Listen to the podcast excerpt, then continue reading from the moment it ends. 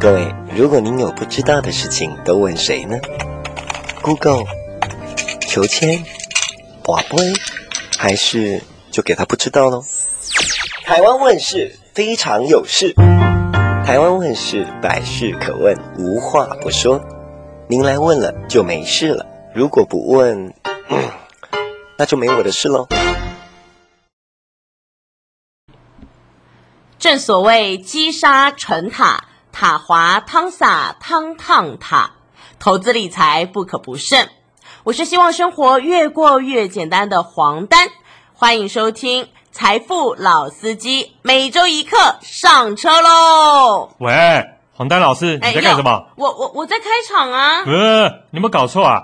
我们这里是台湾问事哎！啊，对哈、哦，台湾问事，你要问什么事？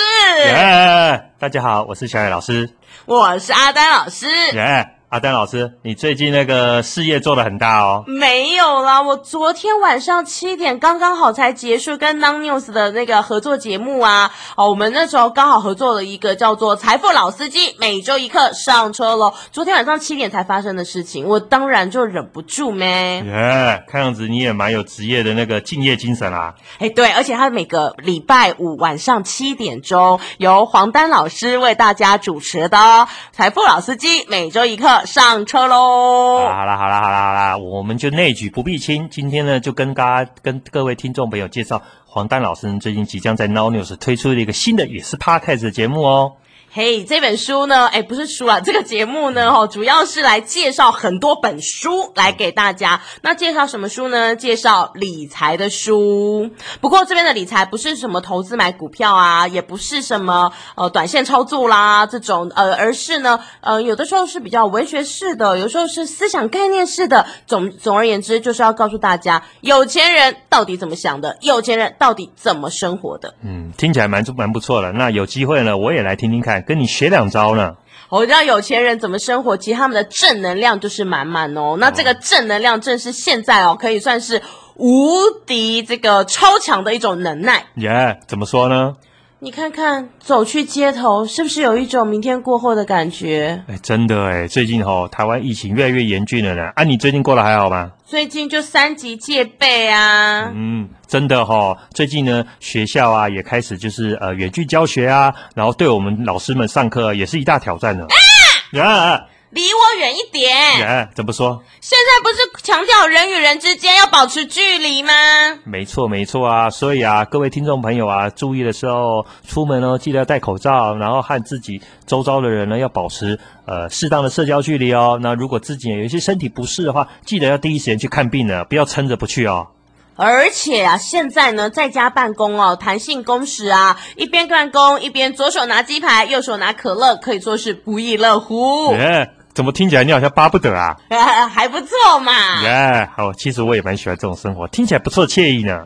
而且你知道吗？我发现了一件事哦，当你让同学穿夹脚拖或者只是穿个内裤跑来跑去的上课的时候，他们的到课率变得很高。耶，yeah, 我听说像前一阵子我还看到有一个老师，他明明全班十到七十五人，结果呢，因为他是在。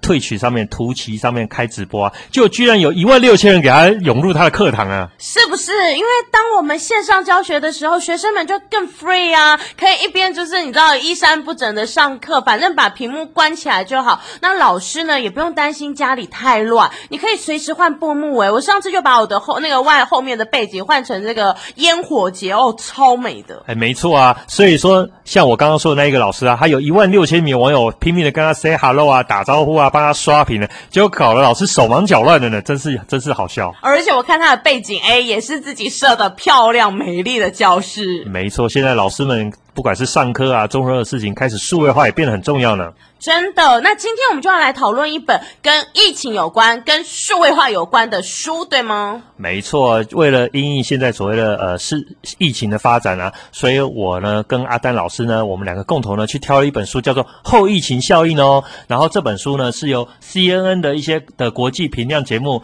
Zakaria 托的主持人。来主持的节目呢，然后来针对世界提出一些重要的建言哦，然后也针对所谓的后疫情效应呢，来提供大家一些意见呢。而且不爱看书的朋友们啊，你们还可以直接看结论哦，保证就可以得到很棒的丰富资讯。Yeah, 这本书人家是精简扼要，然后快速的告诉你答案，好吗？没错啊，所以我也鼓励大家精简扼要看结论，很不错呢。没错啊，哎。说的也是哦，所以这本书呢，其实重点是为什么会今天会想要选这本书的原因，其实也是啊，譬如说像一些欧美国家、国家还有西方国家，其实呢，他们因为一开始，欧美国家跟西方国家有什么不一样啊？嗯，西方的话不不含欧洲、美洲啊，还有南美洲、北美啊，所以这不是也算是西方吗？哇塞，墨西哥也是西方啊！看完这本书，整个变成世界达人呢、哎！不敢不敢不敢，请请多多指教，请多多指教。好了好了，那这些西方国家发生什么事呢？啊，没有啊，所以说这些西方国家过去，他们从去年到现在，因为疫情的发展，可能一开始没有处理很好，所以整个国家都陷入整个疫情非常严峻的情况嘛。那台湾呢，一开始呃政府处理得当啊，大家的表现也非常的棒，嗯，所以，我们是国际好宝宝，没错。所以呢，但是呢，呃，我们最近呢，可能因为一时的失手啊，所以整个疫情的的进来，所以每天都是上百人、上百例的案例起跳啊。所以说，呃，人家呢，对于呃欧美国家来说，他们已经进入所谓的疫情的后期期待、后期时代。然后我们国家呢，目前可能还处于前疫情时代，因为我们的疫情才刚开始，所以我们可以先看这本书，然后让大家知道说，未来的我们疫情可能会朝向什么样发展呢？哦，怎么有一种卷土重来的感觉？耶，yeah, 怎么说？就是明明我们都已经走过，然后也就是诶，在这个国际上面，台湾可以帮忙表现的非常好，但现在人家已经诶走向这个尾巴了，我们呢才这个重新来面对这个疫情。没办法，表现的太好也是一种包袱啊。啊，真的？那在这本书里面，我们到底可以学到什么呢？啊，没有啦。其实这本书呢，就是说针对这种所谓的疫情的发展、大流行啊，然后对于整个世界，不管是在经济啊，在社会的情势啊，在文化啊，在国际的关系上啊，其实都发发生极大的影响了。所以呢，这本书就告诉大家，面对这种所谓的后疫情的生活啊，面对这种巨大的冲击啊，要根据世界的整个状态啊来加以因应哦，才能够在其中生存下来呢。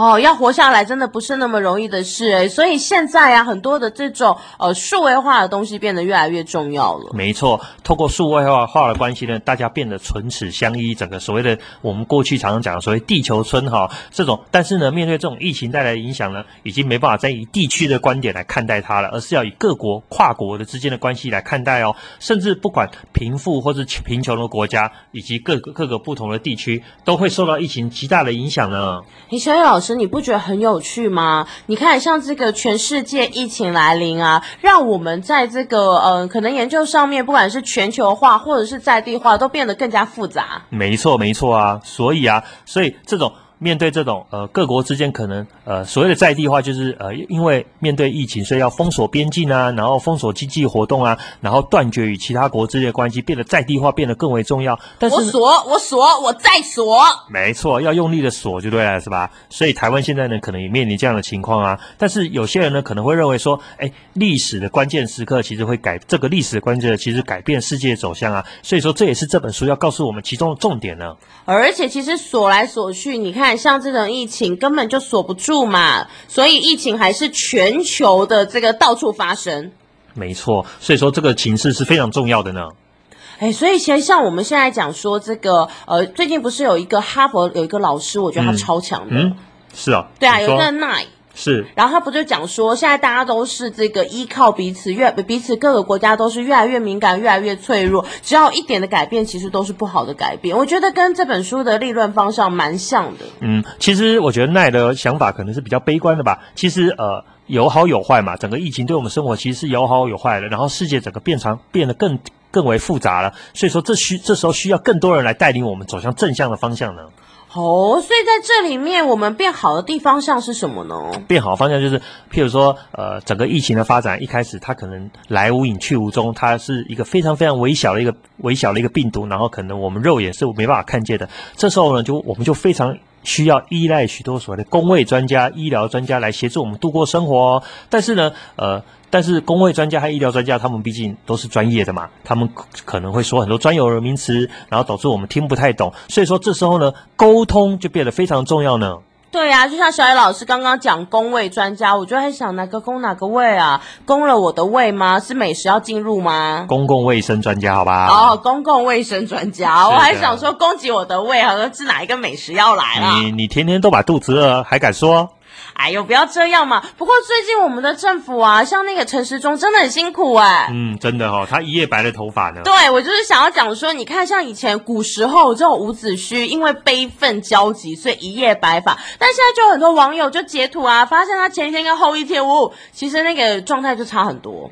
啊，现在政府不好干啊，尤其是我们是民主国家，大家对于这个疫情呢都有各自的看法，都是人人都有人人自己的看法哦。然后不像呃有一些国家可能处于比较可以一言堂或者比较专制的，那面对这种像我们这种民主国家，呃每个人都有自己的看法，然后去所以呢就因此需要更多的专家和精英出来带领我们了。但是呢，专家和精英呢，其实有时候往往呢因为不懂得如何和呃，人们沟通，就像我们前几集，呃，各位听众可以知道，我们一直强调所谓的沟通的重要性哦，所以呢，他们要花更多的心力来如何和民众建立连结，然后并以人民的需求为首要考量，才能满足大家的需求呢。对耶，其实这的确是这一次疫情里面，我觉得算是优势，就是大家其实开始呢，从以前这种呃父权式哦，就是那个政府要管人民哦，教育人民，然后用政府的方式，然后来这强制让人民做什么事情，慢慢改变成哎要让人民听得懂、看得懂，所以会有出现很多的梗图啦、迷因啦，好像这个阿丹老师，我最近呢就非常非常的喜欢这个看到我们很多的疫情的呃传递讯息，比如。说猫爪爪啦，比如说好想吐啦，都超级可爱的哦。你是滥用太多了吧？你什么资讯都从赖上面出来的，对不对？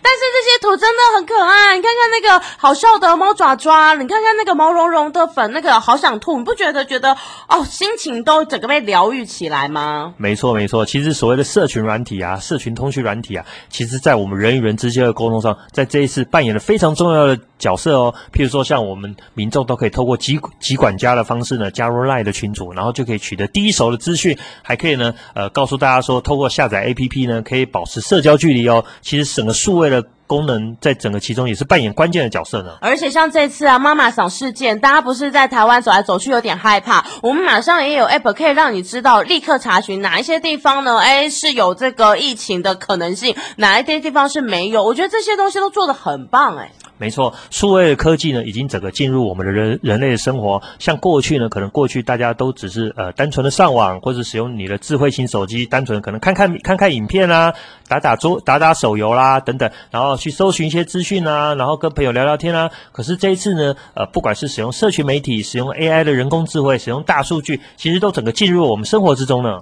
所以啊，我觉得其实这一次我们在数位防疫上是做的这个可说是有声有色。没错，尤其是这一次像譬如像 AI 人工智慧啊，整个进入所谓的呃呃医院的部署啊，然后来弥弥补医生的不足，因为可能有些国家一天都是上万人的案例哦，他们可能呃医院就面临极大医院整个医院的资源面临极大的挑战哦，然后由于机器人能够进行出色的诊断，针对整个病情，针对整个疫情呢进行诊断，然后让。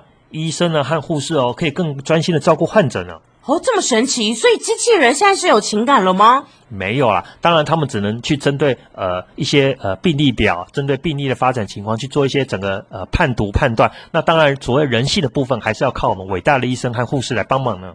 哦，我还以为《汪达与幻视》里面的幻视要重新出来了呢。耶，怎么忽然提到《汪达与幻视》啊？因为幻视不是就是机器人吗？富含了人类的这个性格。嗯，你最近 Marvel 的片子看很多，没错。其实未来大家可以想象，所谓的呃这种 Marvel 的这种里面机器人、人形的机器人，还有越来越懂得人心、越来越体贴人的机器人出现，其实是可以意料之中的呢。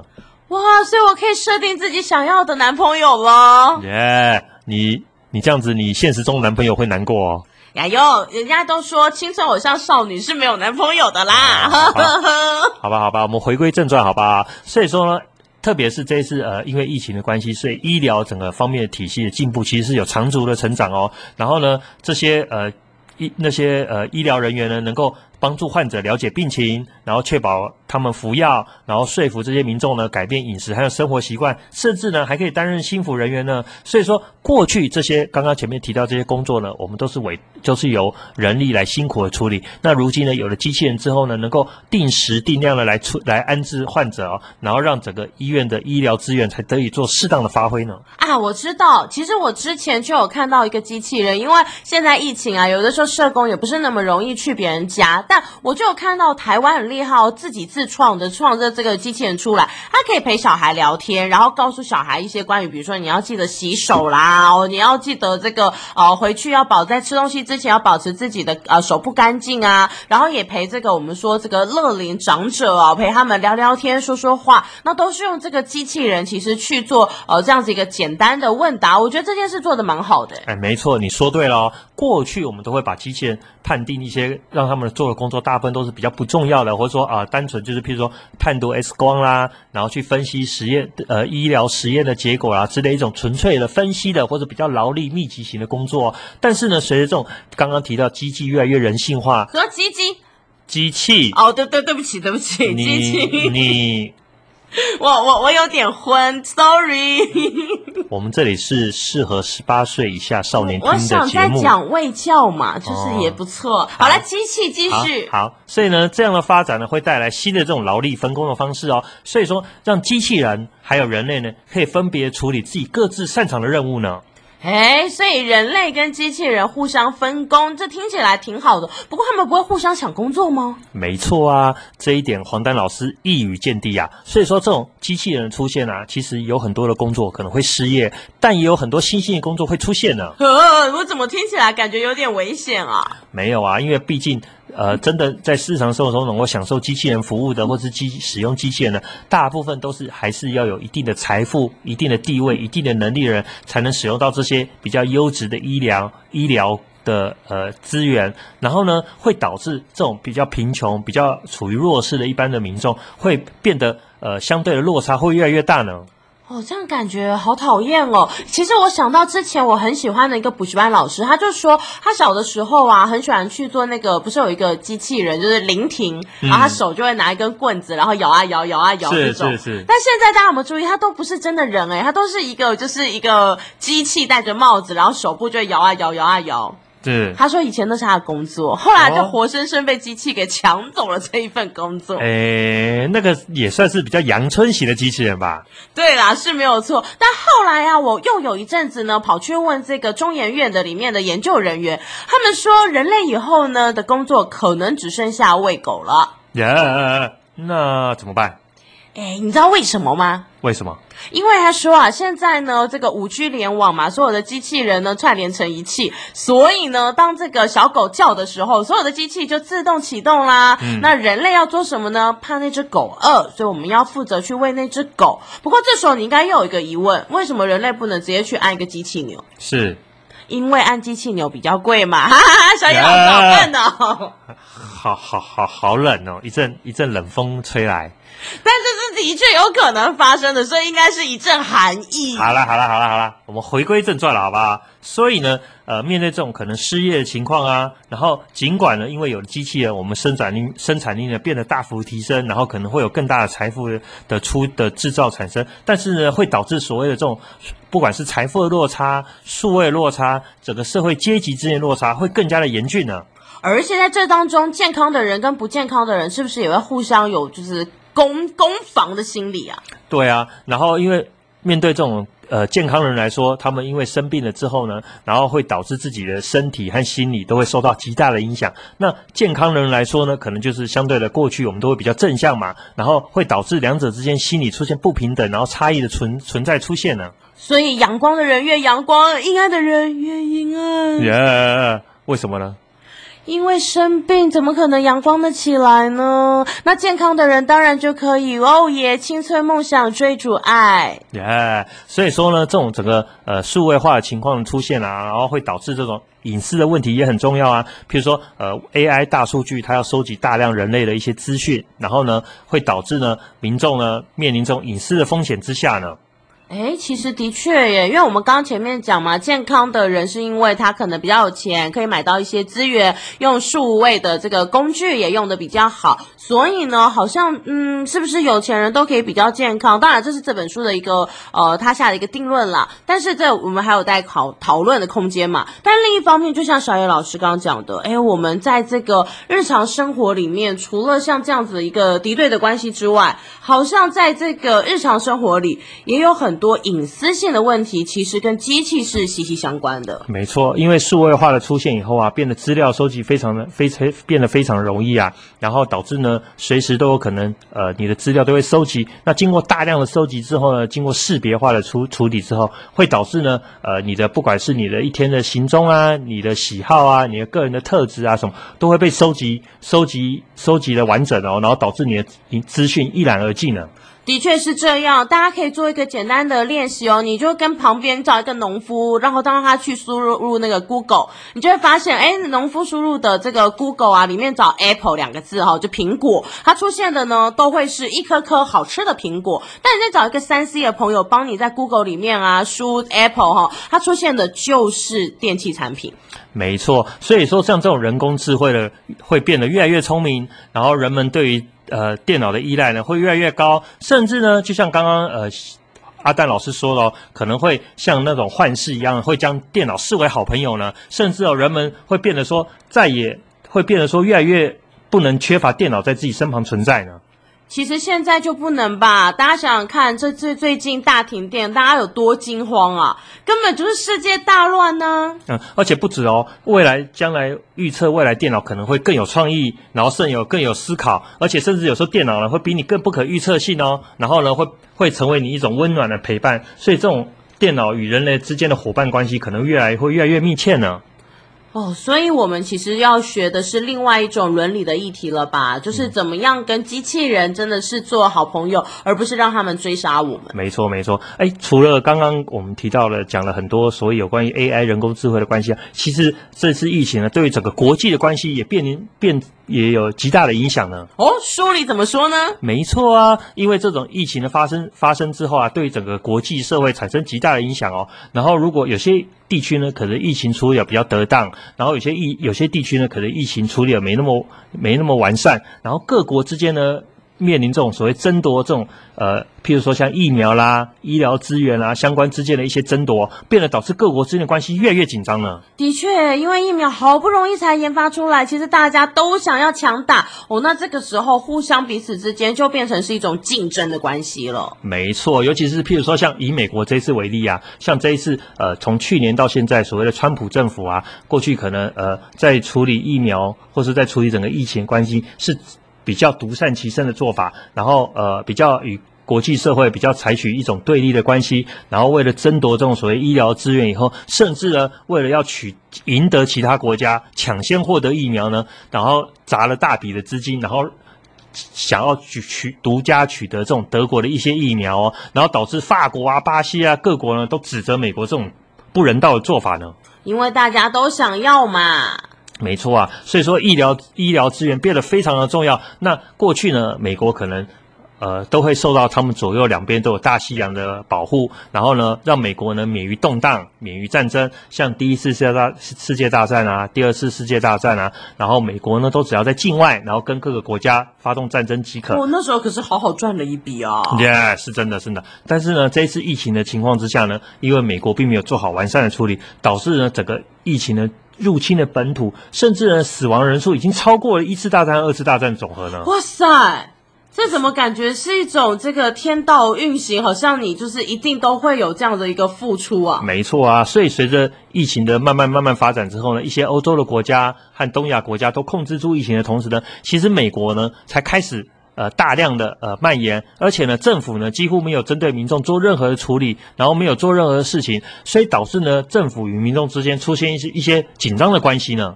我很好奇，这位作者现在还在美国吗？嗯，已经换政府了，不用担心。哦哦，好，我想说写的这么的这个呃是呃这个深入详细哦，有点这个危险。来，所以呢，这本书就提到啊。呃，因为有很多新兴的国家，因为早日呢控制住疫情，所以导致呢他们现在也慢慢慢慢国家越来越富足，然后形成一种新兴的势力。特别是中国呢，整个呃因为早期控制早期控制住疫苗，所以整个国力的发展非常的强大，所以跟美国呈呈现一种双强鼎立的情况呢。哎，对呀，之前这个中国跟美国可说是就是打得如火如荼的，那现在这两方的纠葛到底又会是怎么样呢？到底是你打我还是我打你呢？哎，两个人纠葛来纠葛去，到底会发生什么样的事情呢？就让我们慢慢的看下去。别激动，别激动，人家呢，中国人也是很聪明的哦，他现在在。呃推动这种多边的国际组织，然后花更多心力的去推行所谓他们的一带一路的一带一路的政策，然后试图呢以中国为核心，然后打造一部跨越欧亚非三洲的供应链、基础建设、交通网络，对美国造成极大的威胁呢。哇塞，这听起来很恐怖哎！没错啊，像欧洲啊，尽管譬如说，另外像欧洲啊，尽管法国啊、英国啊，面对这种疫情其实非常严峻，但是大家相信呢，其实法国跟英国啊，还有德国啊这些国家会早日的脱离这种疫情的情况之后，其实仍然是一个单一的超级大国，所以呢，可以显现的未来各个国家相对的势力起来之后，国际情势更加的严峻，更加的捉摸不定啊。所以会有很多的强权国家纷纷的咚咚咚咚站起来啦。耶不会啊，其实说说的情势诡谲，但是其实换个角度想，他的做法就是这种。多边的国际的情势呢，可以让各个国家呢都能积极的参与国际事务哦。不管是呃我们比较弱势的，比如说像巴西啊、南非啦、啊、印度、印尼这种小小的国家，他们呢开始呢也慢慢可以打入这种国际的体制的全球性，然后让各国呢在国际之间有更大的话语权哦，成为一种相较于过去来更有活力的国际民主体系呢。哇，这样感觉上国家之间其实会变得越来越丰富，越来越有趣诶。没错，虽然说美国霸权已经不像过去这么的强盛以后，但是我们仍然相信呢，美国在整个世界上还是一个含水会结冻的国家哦。然后另外像欧洲啊、日本啊、南韩啊、中国啊，都开始慢慢的从这个开放体系中获得利益哦，尤其是以中国呢获利最高啦。但是呢，呃，各个国家之间的这种。还有印度啊，大部分的新兴国家都有机会加入这个国际的体系、国国际的体系之中哦。但是呢，也必须要遵守这些规则。所以，相信呢，作者是很正面的看法，会觉得变得更为国际社会会变得更为稳定和繁荣呢。或是根本就是一个嘉年华晚会嘛？哎，听起来不错，大家都可以在这个国际的舞台上分一分一杯羹，然后发展自己的舞台哦。所以，我们台湾呢，也要加油才对啊。哎，所以我们台湾呢，也要让大家更加的看得见我们。没错，所以说另外呢，譬如说像所谓的呃，尽管呢疫情发展现在成为一种国际化了，已经没有任何国家呢再能够独善其身了。那另外譬如说像环保的议题越来越严重哦，譬如说像所谓的呃温室效应啊，还有那种整个对于各个国家的环保的问题发生极大的影响，然后整个网际网络打破了国界哦，所以气候变迁呢还是一个非常棘手的问题呀、啊。这就感觉像是你隔壁的同学放了一个屁，你不要以为你闻不到，它也是会飘过来的。呃，这个就不用了，我并不想闻到啊。但是其实我们对于同一个地球嘛，毕竟它的发生任何事情，还是会全部通通都牵连到啦。没错啊，所以说这个作者再三强调啊，虽然面对这种温室效应、气候变迁啊，所以各个国家呢要尝试的，也要像刚刚前面提到，要长久合作，要彼此携手一起去处理哦，不然的话，人类呢可能就会面临灭亡的危机哦。特别是美国和中国在这两个碳排放污染最多的国家的角色，其实扮演非常重要的情况呢。哎，所以其实大家现在为了要共同的爱护同一颗地球，不管是这个环境啦，或者是我们讲疫情啦，或者是生活里面人与人之间的情感连接，事实上是越来越重要了。没错啊，讲到情感连接呢，其实这次疫情的出现了，其实对于整个社会阶层哦，也有一些很大的影响哦。不管是比较富裕的阶层，还有比较贫穷的阶层哦，这个整个呃社会资本的情况下，因为疫情导致有钱人能够。吸收更使用更好的医疗资源，那穷的人呢，可能会越来越贫穷。譬如说像美国呢，最近就常常发生，如果所谓的这种非裔的美国人，因为无法受到更好的医疗资源，甚至导致社会的动乱呢。